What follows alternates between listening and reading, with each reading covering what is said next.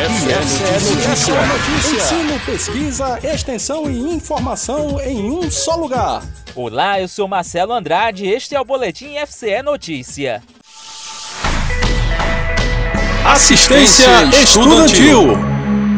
A Coordenação de Assistência Estudantil do IFCE Campus Tabuleiro do Norte promove nos dias 30 de agosto e 2 de setembro oficinas de apresentação do CISAI, a plataforma do IFCE exclusiva para a solicitação de auxílios por parte dos estudantes. Para atender os diferentes perfis, o dia 30 de agosto é dedicado aos estudantes das turmas dos cursos técnicos integrados.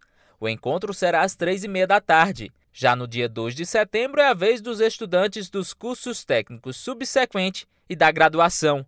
Para esse público, a oficina vai acontecer às 7 da noite. Milena Freitas, coordenadora de assistência estudantil do campus, detalha o que será trabalhado nos encontros. A oficina ela tem por objetivo apresentar o sistema informatizado de assistência estudantil do IFCE, o CISAI, onde são realizadas as solicitações dos auxílios estudantis.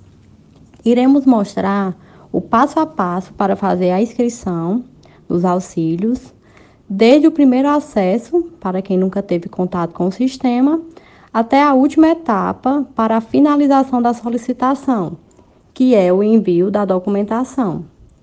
Também iremos esclarecer as dúvidas mais recorrentes no momento do preenchimento do formulário socioeconômico e também pretendemos com isso é, possibilitar menos erros nas inscrições e facilitar o entendimento dos alunos sobre como ocorre todo o processo do pedido de qualquer modalidade do auxílio estudantil.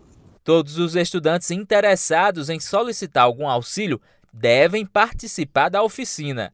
O treinamento antecede o período de solicitação dos auxílios, que é ofertado por meio de edital, cuja publicação está prevista para o mês de setembro. Para conferir essas e outras informações, você pode acessar o site ifce.edu.br barra Tabuleiro do Norte. Este boletim é uma produção do setor de comunicação social do IFCE Campus Tabuleiro do Norte.